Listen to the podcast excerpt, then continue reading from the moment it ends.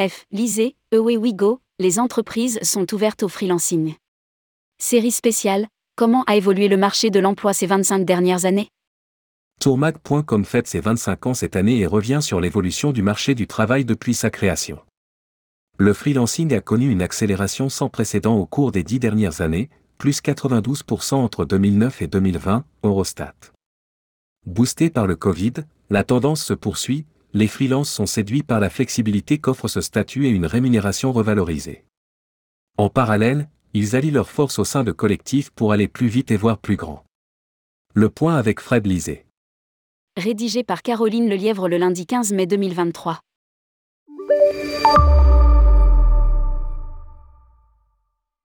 Tourmag.com. Le freelancing est-il toujours en plein essor?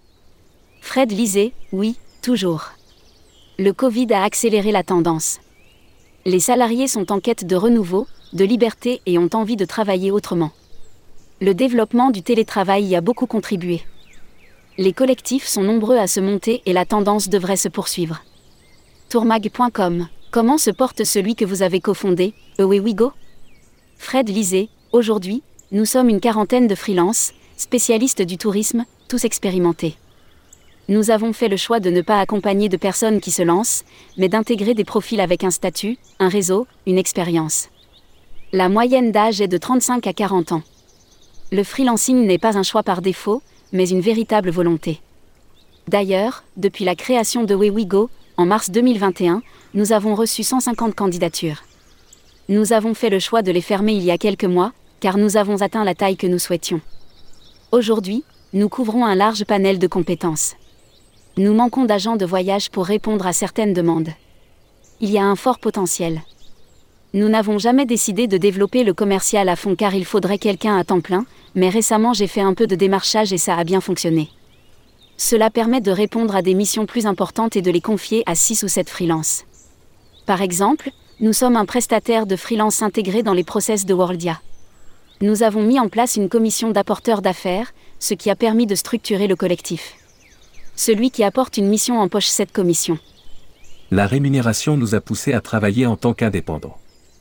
Tourmag.com Il existe à ce jour 35 000 collectifs d'indépendants en France. Étude Shine Collective, quels avantages trouvez-vous à vous réunir en collectif? Fred Lisée, au départ, l'objectif était de mutualiser nos réseaux et expertises. Dans le formulaire pour postuler, nous demandons d'ailleurs à ce que chacun précise ce qu'il peut apporter au collectif.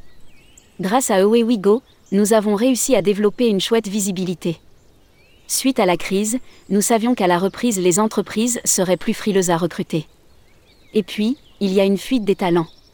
Beaucoup de personnes, notamment dans le marketing, la com ou des postes dans la tech ont pu retrouver un emploi dans d'autres secteurs. En créant le collectif, nous avons choisi d'adopter un statut associatif et non de créer une agence, alors que nous en avons le potentiel. Pour l'instant, nous préférons développer des services en interne pour les membres. Deux autres collectifs Digital Green Tourism, orientés comme et RSE et Find My REP. Nous sommes complémentaires et amenés à partager des missions. Tourmag.com Quels sont les chantiers en cours au sein du collectif? Fred Lisée, nous allons devoir créer une grille de rémunération.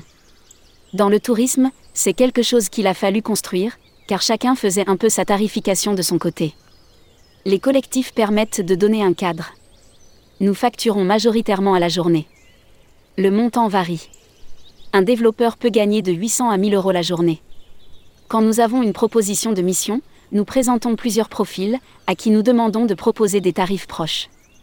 En moyenne, entre 350 et 500 euros la journée, tout dépendra du type de mission, de sa durée, sa fréquence et de l'expertise demandée. Certains, dans le social media ou la com, vont jongler entre 5 clients. La facturation sera différente. La rémunération est l'un des arguments qui nous a poussés à travailler en tant qu'indépendants. C'est un sujet sensible dans le secteur du tourisme. Freelancing, la vision est beaucoup plus souple. Tourmag.com Freelance n'est pas synonyme de précarité? Fred Lisée, selon moi, pour les plus jeunes c'est plutôt synonyme d'indépendance. L'ESCAM m'avait demandé l'an dernier de faire une masterclass sur le freelancing, comment se lancer en freelance? C'était une question qui revenait en master. Ça a été un peu dur en 2021, car les salariés bénéficiaient de mesures de chômage partiel. Certains sont repartis en salariat, depuis certains sont revenus, d'autres non.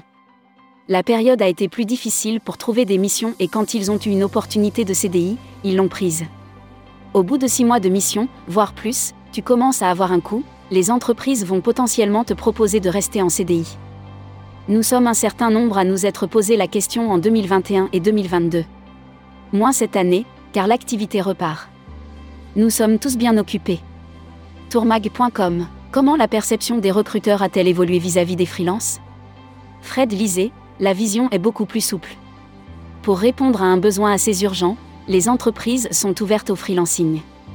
Ce contexte est de plus en plus fréquent. Aujourd'hui, elles communiquent des offres en CDD ou CDI, au final, peuvent faire appel à un freelance. Nous avons été de plus en plus approchés par des entreprises qui recrutent sur des métiers pénuriques comme agent de voyage. Tourmag.com Est-ce qu'il y a 25 ans ce statut aurait été possible pour des jeunes? Fred lisait, c'était moins dans les mentalités. Quand tu es dans les premiers, ce n'est jamais facile. Oliver Trips, le premier producteur freelance, on l'a regardé avec un drôle d'air. Il y a 25 ans, il aurait été difficile de trouver sa place, de trouver des clients. Au niveau administratif, je pense que c'était également moins évident. Globalement, j'ai tendance à recommander de se faire un peu d'expérience avant de se lancer. Il faut être prêt, et selon moi, les trois critères principaux sont 1. Un niveau d'expertise pointu dans son domaine, 2. Des soft skills et 3. Le réseau. Quand tu finis tes études, tu n'as pas de réseau. Le collectif rassure tous ceux qui veulent se lancer.